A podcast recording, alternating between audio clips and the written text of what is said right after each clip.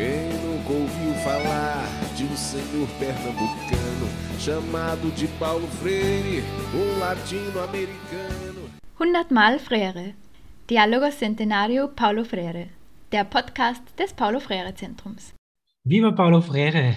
Herzlich willkommen zu unserem Podcast Dialogos Centenarios Paulo Freire, 100 Mal Freire. Es ist noch nicht der 100. Podcast, aber es ist äh, wieder ein sehr zentraler, nämlich einer, der sich mit der Kehrseite Paulo Freires beschäftigt. Wir kommen zu Paulo Freire diesmal von der Rückseite, nämlich von der Kritik an Freire. Was? Es gibt Kritik an Freire, werden sich manche fragen. Er ist doch irgendwie so ein Held des emanzipatorischen Denkens. Kann man den überhaupt kritisieren? Darf man das? Ich habe heute einen Gast, der sagt, ja, man darf und man muss sogar. Das heißt nicht, dass Freire per se quasi ähm, uninteressant ist, aber es ist doch eine sehr differenzierte Sicht, die sich uns da eröffnet mit Jonathan Skale, den ich jetzt sehr gerne hier begrüße und äh, auch vorstellen möchte. Er hat internationale Entwicklung an der Universität Wien studiert und in verschiedensten Entwicklungsorganisationen gearbeitet. Er hat da schon einiges durch. Der Einfachheit halber liste ich es jetzt nicht auf, aber in einigen war er sehr in der Projektpraxis tätig oder Projektverwaltung, in anderen wissenschaftlich. Und derzeit arbeitet er bei der KO, das ist die Koordinierungsstelle der Österreichischen Bischofskonferenz für internationale Entwicklung und Mission, für etwas, das gar nicht nach Paulo Freire klingt, aber vielleicht magst du gleich am Beginn das Freireanisch interpretieren oder mich bestätigen, dass Qualitätssicherung und auch die Entwicklung gemeinsamer Standards und Richtlinien jetzt äh, zunächst nicht an Paulo Freire denken lässt. Aber es ist doch auch eine Organisation, die grundsätzlich kritischen Zugängen verpflichtet ist. Jonathan Scarlett beschäftigt sich schwerpunktmäßig in seiner Forschung und Lehre mit Religion, befreienden Theologien im Plural interkultureller Philosophie und Ideengeschichte im lateinamerikanischen Kontext. Das ist ganz spannend, weil äh, Jonathan ist damit wie Paulo Freire jemand, der sich mit religiösen, theologischen Fragen beschäftigt, ohne Theologe zu sein. Paulo Freire war bekanntlich kein Befreiungstheologe, wie manchmal fälschlicherweise geschrieben wird, sondern ein Befreiungspädagoge, der aber sehr wohl sich mit der Befreiungstheologie viel beschäftigt hat und sie auch stark inspiriert hat. Ja, äh, Jonathan, danke, dass du dir Zeit nimmst. Ähm, und vorweg gleich die Frage, wie bist du eigentlich zu Paulo Freire gekommen? Ja, hallo auch von meiner Seite erstmal und ähm, vielen Dank für die Einladung. Äh, ja, wie bin ich zu, zu Freire gekommen? Ich habe das Gefühl, es ist eine total schwierige Frage. Ich habe total das, das Gefühl, es sind sehr viele unterschiedliche Wege und Zugänge. Und du hast einiges da auch schon angedeutet, was dafür eine Rolle spielt. Ähm, also es lässt sich relativ äh, klar datieren, wann ich zu Freire gekommen bin, ähm, nämlich so explizit, das war 2013. Da habe ich das erste Mal die Pädagogik der Unterdrückten gelesen. Und ein Zugang dazu war ein Seminar, ein Forschungsseminar bei dir, Gerald, mit der ja, Brandner gemeinsam. Oh, meine Lehrerin ähm, lässt Spuren, sehe ich. Genau, zu, zu transdisziplinärer Forschung, ähm, wo es eben um Forschung ging, ähm, die transdisziplinär nicht nur in dem Sinne ist, ähm, disziplinäre Wissensformen zu verbinden, sondern insgesamt auch unterschiedliche soziokulturelle Wissensformen zu verbinden mit einem emanzipatorischen Anspruch. Und da war eben äh, Paulo Freire eine ganz äh, zentrale äh, Inspiration und hat mich auch sehr gefesselt irgendwo und gepackt. Und ähm, ziemlich zur gleichen Zeit habe ich auch begonnen, mich mit dekolonialen Theorien zu beschäftigen, auch im universitären Kontext. Und ich bin dann sehr schnell dort ins Befreiungsdenken reingekippt. Das ist ähm, eine wesentliche Inspiration fürs dekoloniale Denken, das oft ein bisschen unterschätzt wird. Und ja, Paulo Freire ist ein wesentlicher Teil des Befreiungsdenkens. Und das war für mich auch, ähm, also das war für mich ein sehr wichtiger Zugang. Also Befreiungsdenken ist ja mehr als die Befreiungspädagogik. Ähm, da gehört auch die Befreiungstheologie dazu, die auch, wie du schon gesagt hast, für Freire sehr wichtig war.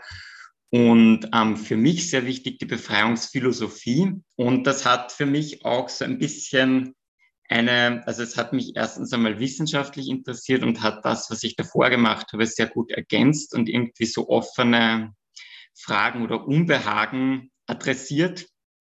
Und es hat. Spannend. Was gab es da für offene Fragen und Unbehagen?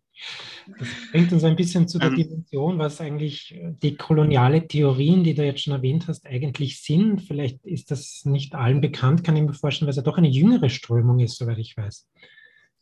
Ähm, ja, also das ist, das ist damit verknüpft.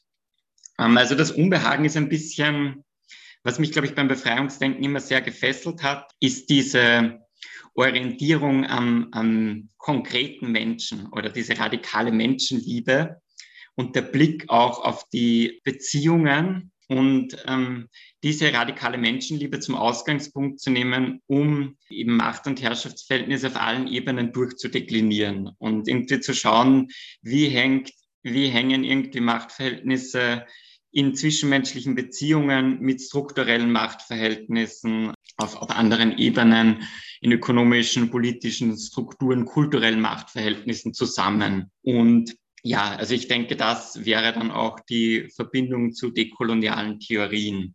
Und was macht da jetzt ein Unbehagen? Oder was sind die offenen Fragen? Weil dass es unterschiedliche Formen von Machtverhältnissen gibt, ist ja Frere an sich noch nicht fremd.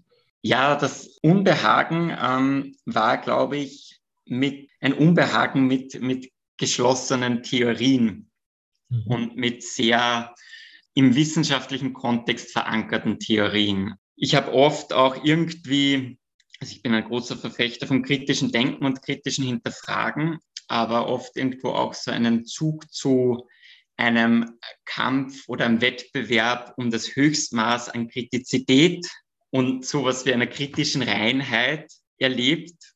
Und ähm, da habe ich mir gedacht, da passt irgendwas nicht. Da ist und, Frere nicht so weit vorne in diesem Wettkampf? Da, da, ist, da ist Frege nicht so weit vorne und da gehen für mich manche zentralen Elemente bei Frere, ähm, sowas wie ein klares Verständnis von menschlicher Endlichkeit und Fehlbarkeit, ein bisschen verloren in diesem Wettkampf ähm, um, um die reine Theorie oder um das Höchstmaß an Kritizität. Und diese, ähm, dieses klare Verständnis irgendwie für ähm, äh, Empathie und ähm, für Menschlichkeit auch im, im kritischen Denken hat mich, glaube ich, sehr gepackt. Und das war eben auch ein, ein Zugang für mich, für eine Welt, aus der ich komme und die in meinem wissenschaftlichen Umfeld sehr einen schwierigen Stand hat, in der ich jetzt auch arbeite. Also ich komme aus einer ähm, aus einem linkskatholischen Haushalt und hatte damit lange Zeit ähm, gar nichts, so gar nichts zu tun, ähm, habe das auch eher abgelehnt. Und ähm, das Denken, Paulo Freires, das Befreiungsdenken hat mir ermöglicht zu verstehen, warum meine Eltern und warum viele Menschen, von denen ich den Eindruck hatte, die machen eigentlich sehr ähm, emanzipatorische Dinge, warum sie das machen. Das war die Theorie zur Lebenspraxis oder zu deiner Biografie und zur biografischen genau. Herkunft. Sehr spannend, weil andere kommen ja durch Bourdieu zum Verstehen ihrer eigenen Biografie, um zu erkennen, welchen sozialen Aufstieg oder Abstieg ihre Familien halten, hatten. Also das ist irgendwie sehr beeindruckend und schön, ähm, aus einem so emanzipatorischen Haushalt zu kommen. Aber gleichzeitig kann ich ganz gut nachvollziehen, dass die kritische Auseinandersetzung mit der Herkunft, die wir alle führen oder jeder reifende, vielleicht reife Mensch auch führen muss mit den eigenen Eltern, ähm, da einige Fragezeichen aufwirft. Und vielleicht, um die noch einmal deutlicher zu machen, kommen wir vielleicht noch mal zur Frage zurück, was ist eigentlich die koloniale Theorie? Was, was ist denen wichtig? Ähm, und worum geht es eigentlich? Oder was sind so Keywords oder Konzepte, wo die koloniale Theorie woanders steht als Paulo Freire? Mhm. Ja, also zum einen, ich meine, zu dem Punkt können wir vielleicht nachher noch kommen. Ich bin ja der Meinung, ähm, dass dekoloniale Theorie und Paulo Freire sehr eng zusammenhängen. Und was sie auf jeden Fall teilen, ist eine Verankerung ähm, auch in den Dependenztheorien. Und ich glaube, sie teilen damit auch schon eine die ganz grundlegende Fragestellung, nämlich ähm, die Fragestellung nach den nach dem Fortwirken ähm, kolonialer Machtverhältnisse nach dem ähm, formalen Ende der, äh, der Kolonisierung, das in Lateinamerika ja schon im 19. Jahrhundert war. Und die Dependenztheorien haben diese, dieses Fortwirken sehr stark eben auf politischen, ökonomischen ähm, Ebene analysiert, auf, auf Abhängigkeitsbeziehungen und Ungleichheiten ähm, politischer und politökonomischer Natur. Und ähm, das Befreiungsdenken hat das schon zu dieser Zeit ähm, gefragt nach den Auswirkungen auf anderen gesellschaftlichen Ebenen, der kulturellen Ebene, auf der Ebene des Wissens. Und das ist eigentlich die Fragestellung, ähm, die dekoloniale Theorien ganz stark aufgreifen. Also dekoloniale Theorien sagen, ähm, die Eroberung der Amerikas 1492, der Beginn der Kolon des Kolonialismus ist das einschneidendste äh, weltgeschichtliche Ereignis, weil damit ein ganz neues äh, Muster gesellschaftlicher Machtverhältnisse auftritt, ähm, das bis heute wirksam ist und das eben kolonial strukturiert ist. Das heißt eigentlich entlang der Achse von als weiß und nicht weiß markierten Menschen. Und Sie sagen, das passiert eben nicht nur, ähm, also da entstehen nicht nur neue Wirtschaftsbeziehungen, neue Formen der ähm, globalen, auch racialisierten Arbeitsteilung, sondern das ähm, schreibt sich auch in, in das ähm, Weltverständnis ein und in das Wissensverständnis, also was wir als Wissen definieren, wie wir die Welt sehen. Genau, und das, also ein Schlagwort ist natürlich Eurozentrismus, also die Universalisierung der in Europa entstandenen kulturellen Formen und, und, und Wissensformen, Ideengeschichte auch als universell gültige. Und ähm, Sie sagen aber nicht nur das, also es wird nicht nur ähm, die europäische Ideengeschichte sozusagen als allgemeingültig universalisiert, sondern die koloniale Erfahrung schreibt sich auch in diese Ideengeschichte, in das Denken der Aufklärung etc. ein. Also die Subjektphilosophie, die Vorstellung des erkennenden Subjekts oder überhaupt der ähm, Humanismus, das Subjekt als, äh, als quasi Ausgangspunkt des Denkens, auch von Befreiung, ist eine Figur, ähm, die auf der kolonialen Erfahrung entsteht, also auf der Erfahrung von Herrschaft, der Erfahrung von Unterdrückung anderer Menschen, die ermöglicht überhaupt erst so diese Vorstellung der Mensch ähm, als Ausgangspunkt von allem sozusagen, also diese unglaubliche Machtfülle. Sehr spannend, ja, weil Paulo Freire ist ja Humanist und zitiert ganz stark humanistische Autoren, Autorinnen, also in diesem existenzialistischen Humanismus oder humanistischen Existenzialismus. Äh, Sartre zitiert ja Simone de Beauvoir, das ist die einzige Frau, also eine von zwei Frauen, die er zitiert in der Pädagogik der Unterdrückten, ähm, als, als zentrale Referenz auch Marcuse und Erich Fromm, ähm, ganz wichtig, damit auch die Verbindung zur Psychoanalyse, aber eben auch ein Humanist oder ein Existenzialist. Äh, das sage ich jetzt einmal auch zur Illustration dessen, was du hier gesagt hast. Äh, wenn ich das jetzt weiterdenke, äh, heißt es, die Lektüre Paulo Freires aus dekolonialer Sicht ist, Paulo Freire ist mal auch ein weißer Mann, der in Kontinuität zu diesem Denken steht, also weil er ein ähm, existenzialistischer Humanist ist, repräsentiert er das, die Fortführung der europäischen Aufklärung, die du genannt hast. Ein weißer Mann, also ein weißer, ein Mann und dann noch irgendwann ein alter weißer Mann, er war ja auch einmal jung. Das sind ja in diesen Diskursen etwas ungünstige Faktoren oder solche, die zumindest mal Fragezeichen aufwerfen, also nicht jung und schwarz und Frau, sondern das Gegenteil, definitiv nicht indigen. Seine Reflexionen über Indigenismus gibt es nicht oder kaum. Also mir sind keine bekannt. Reflexionen über Gender-Dimensionen gibt es im späteren Werk Freres. Äh, du hast in einem, in einem Vortrag einmal die Formulierung verwendet äh, vom Frere-Paradoxon. Also weil die Sache dann doch irgendwie komplizierter wird. Also wenn ich jetzt nachfrage, pointiert, ähm, ist da insofern Paulo Freire ein prä-postkolonialer Denker oder doch ein dekolonialer Denker, weil du sagst, das hängt so stark zusammen?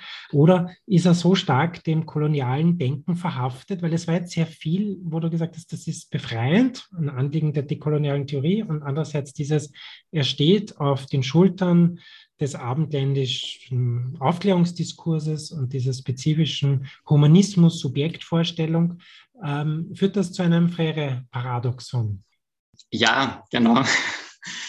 ähm, ich glaube, du hast es schon sehr schön skizziert, wie paradox es ist. Ähm, genau, ich habe das ähm, mal als Freire-Paradoxon bezeichnet, weil eben die Rezeption Freires gerade in dieser Frage in, in dieser Frage zu, zu kolonialen Denkweisen und zu Wegen der Dekolonisierung von Denken extremst ähm, kontrovers äh, rezipiert wird. Und ich würde sagen, die, die Kritik, die du skizziert hast, der steht in einer europäischen Ideengeschichte, ist nicht so sehr eine dekoloniale, also die kommt eher aus ähm, postkolonialen, post-development, ökofeministischen Richtungen. Ähm, in, in dekolonialen Theorien wird er tendenziell eher als äh, Vorläufer ähm, betrachtet, also affirmativ. Ich skizziere kurz die, die zwei Stränge. Ich glaube, es hat nämlich auch etwas damit zu tun, ähm, worauf in der Rezeption der Blick gerichtet wird. Also wird der Blick stärker auf den Kontext, in dem Freire agiert, ähm, gerichtet, auf seine politischen Anliegen auch, seine Praxis, oder wird stärker auf den Text und die Konzepte geschaut. Also in den 60er Jahren ist Freire ja ganz klar eigentlich als antikolonialer Denker ähm, bekannt geworden. Also er war einfach eng, eng verbunden mit den Befreiungsbewegungen. Er hat ähm, Kritik geübt an eurozentrischen Modernisierungsprojekten, an, an totalitären Wissensverständnissen, auch an dieser Hierarchisierung eben von von dem ähm, Wissen der, der Landbevölkerung gegenüber dem europäischen Gelehrtenwissen und hat eben ähm, die, die Aufwertung dieses Erfahrungswissens, des subalternisierten Wissens ganz stark als Weg gesehen, quasi zu dem, was wir heute die Kolonisierung bezeichnen würden. Und das wird in, in dekolonialen Theorien eigentlich ganz stark aufgegriffen und würde ich sagen, ist der Hauptbezugspunkt. Also da ist eher ein affirmativer Bezug.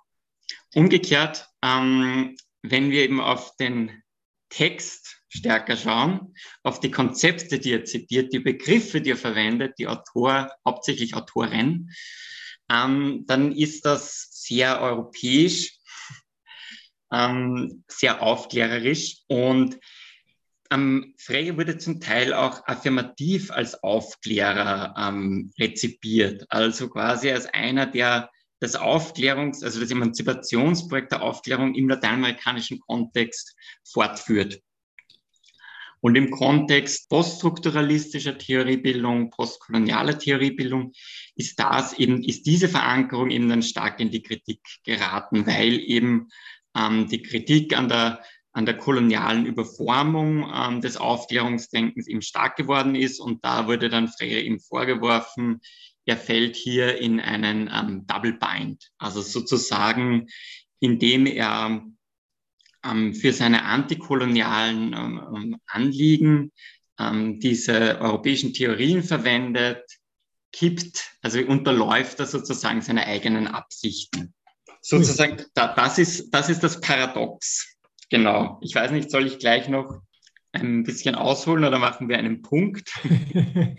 Na, das ist schon äh, sehr dicht ähm, auch dargelegt, ähm, ein Paradox und wahrscheinlich nicht für alle unsere Hörer und Hörerinnen zunächst intuitiv erfassbar, was die Problematik ist, für europäische Aufklärung einzutreten.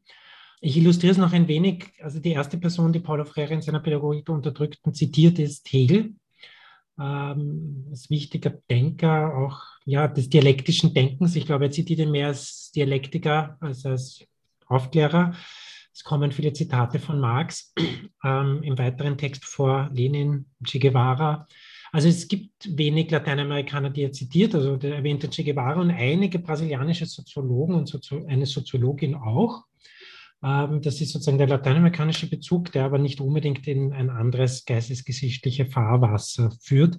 Ich frage jetzt aber ein bisschen pointiert, vielleicht frech nach, hat Paulo Freire überhaupt eine Alternative gehabt? Wen hätte er zitieren können noch 1970 ähm, oder 68, also die Pädagogik der Unterdrückten geschrieben hat?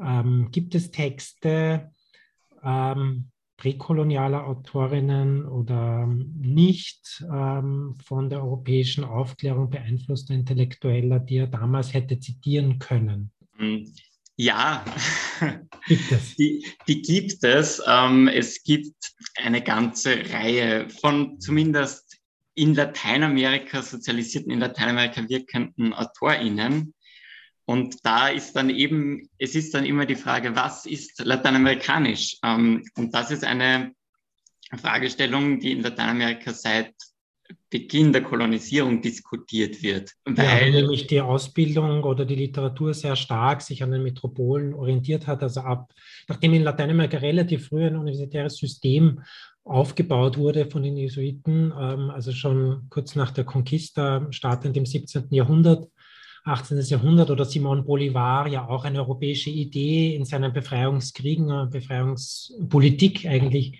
mhm. vertreten hat, ist das ja gar nicht so leicht, nicht? Also auf präkoloniale ähm, Quellen zurückzugehen. Genau. Also das, das eine ist, ähm, dass ähm, der Rückgriff auf, auf europäische Quellen nicht automatisch bedeutet, ähm, dass es europäisches Denken ist, weil es vor einem anderen Kontext angeeignet wurde und vor allem auch für andere Zielsetzungen. Also es wurden sehr oft einfach europäische Theorien, Bezüge in antikolonialer Absicht ähm, rezipiert und eingesetzt. Das beginnt schon mit den Missionaren wie Bartolomé de las Casas, die eben die christliche Ethik genutzt haben, um die Kolonisation radikal zurückzuweisen. Es ist aber auch nicht so, ähm, dass es keine indigenen Quellen gibt.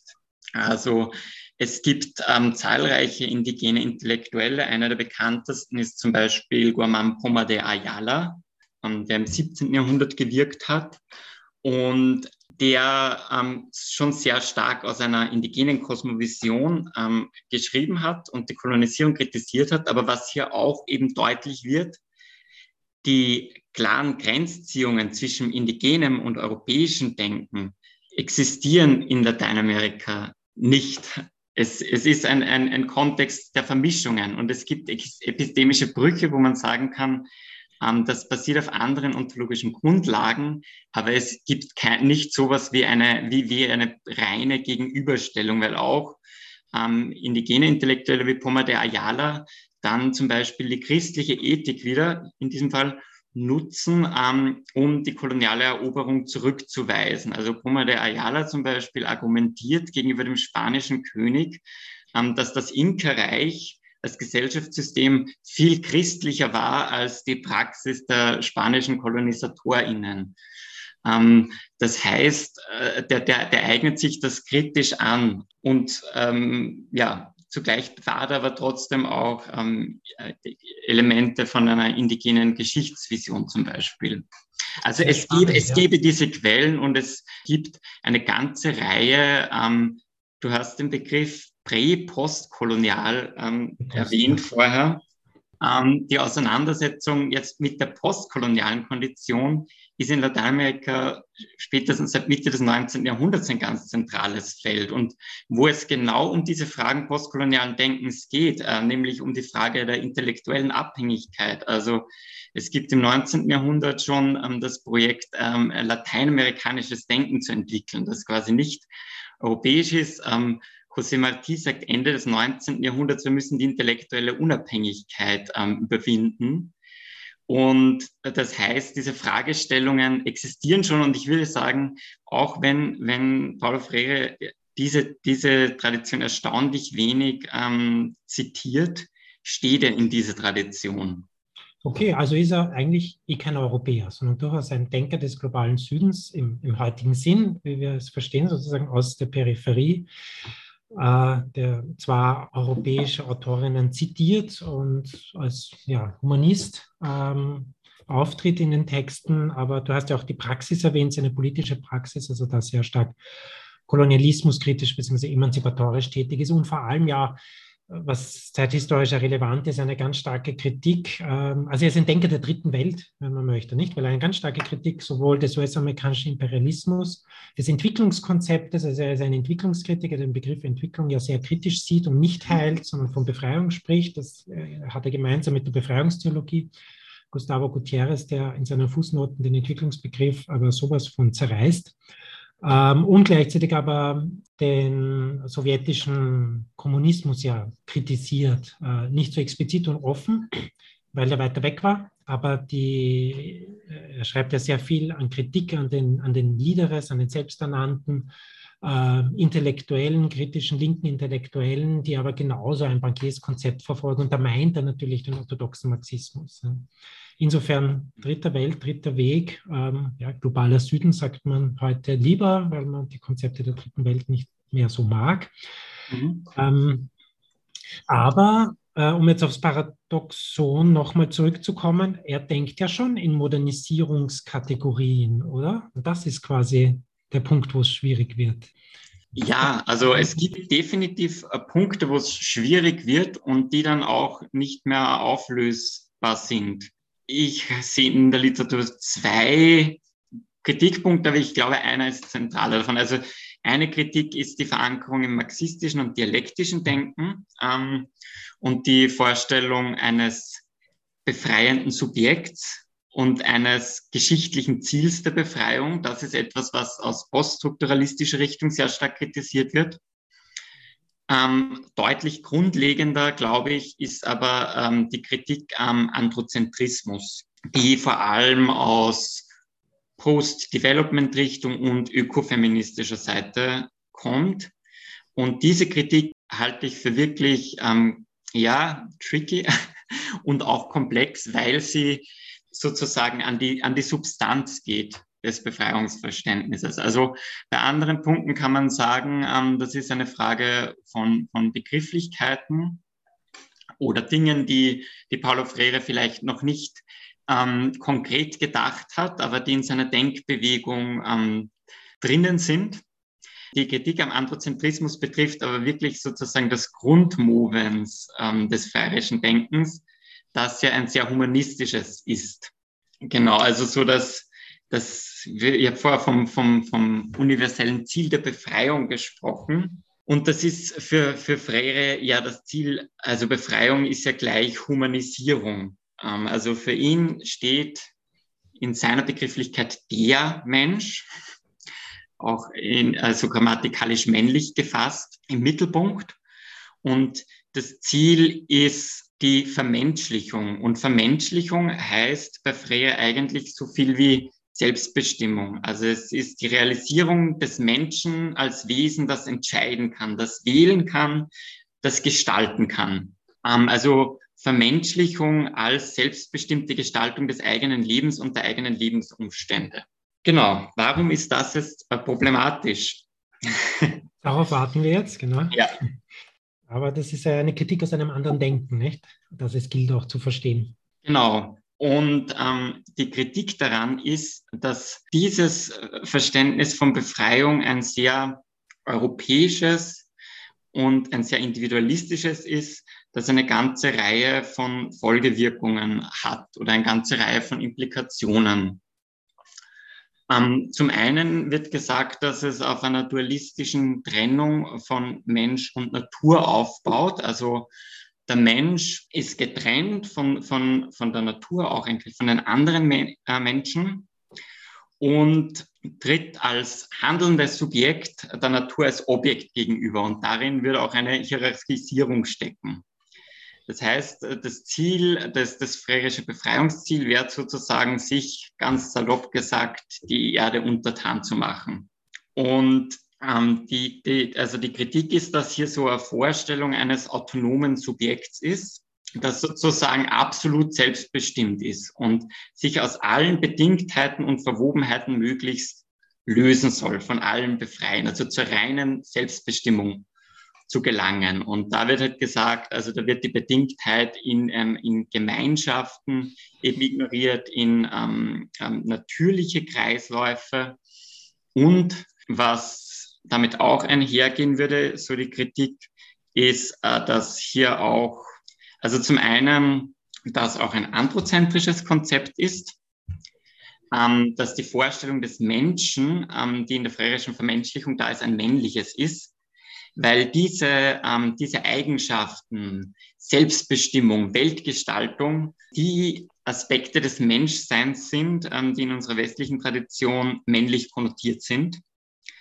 Und ähm, es wird gesagt, jene Aspekte des Menschseins, ähm, die Reproduktion, das Wiederkehrende, das Zyklische, das Sorgende vielleicht auch, die bei uns als weiblich konnotiert werden, ähm, werden da unterdrückt, unterbelichtet, auf jeden Fall zu wenig wahrgenommen. Und ich denke, das ist ein Punkt, an dem sehr viel dran ist. Er ist kein Denker der Care-Arbeit. Ja. Vielleicht auch kein Praktiker der Care-Arbeit gewesen, das weiß ich nicht so genau, aber wir wissen von seinen Frauen und bei einer Tagung wurde dann nochmal die Frage gestellt, was war eigentlich der Beitrag seiner Frauen zu seinem intellektuellen Schaffen? Den wird es ja wohl geben, aber er ist nicht ausgeleuchtet. Auch eine sehr spannende Frage, zu der leider, soweit ich weiß, keine Quellen vorliegen und das schwierig zu rekonstruieren ist. Ähm, er ist kein Denker des Born wie wir, um jetzt ein anderes lateinamerikanisches Konzept äh, zu erwähnen, zu dem es ja äh, indigene Begrifflichkeiten gibt, äh, Sumakasai, dass gerade diese Verwobenheit mit ja, dem, was man als Natur oder Pachamama, also sozusagen die, diese göttlich-menschlich universelle Einheit ähm, betont, das findet sich bei Frere nicht.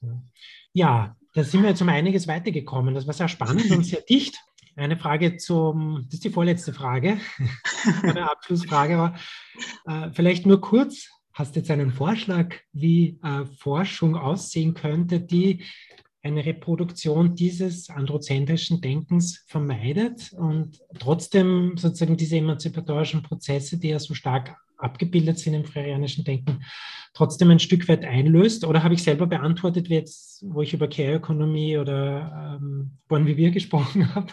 Oder hättest du da noch andere Vorschläge? Um, ähm, äh, ja, also ich würde auch noch ein, ein, ein bisschen eine Ehrenrettung auch einbringen. Und ähm, äh, also ich denke, dass Frere auch nicht ganz so androzentrisch und eurozentrisch lesbar ist, wie ich ihn jetzt dargestellt habe, weil es frei um die Selbstbestimmung geht, ähm, es aber auch nicht so klar ist, was dieses Selbst ist. Also meiner Meinung nach lässt lässt sich aus dem freirischen Verständnis nicht so einfach ähm, ein Selbst als autonomes Subjekt herauslesen weil Freire eben auch sehr stark dialektisch denkt. Ähm, und dieses Selbst ist für Freire untrennbar in die, in die Welt, in die Lebenswelt, in die dieses Selbst geworfen ist, eingebettet. Und dazu ja. gehört auch die Natur.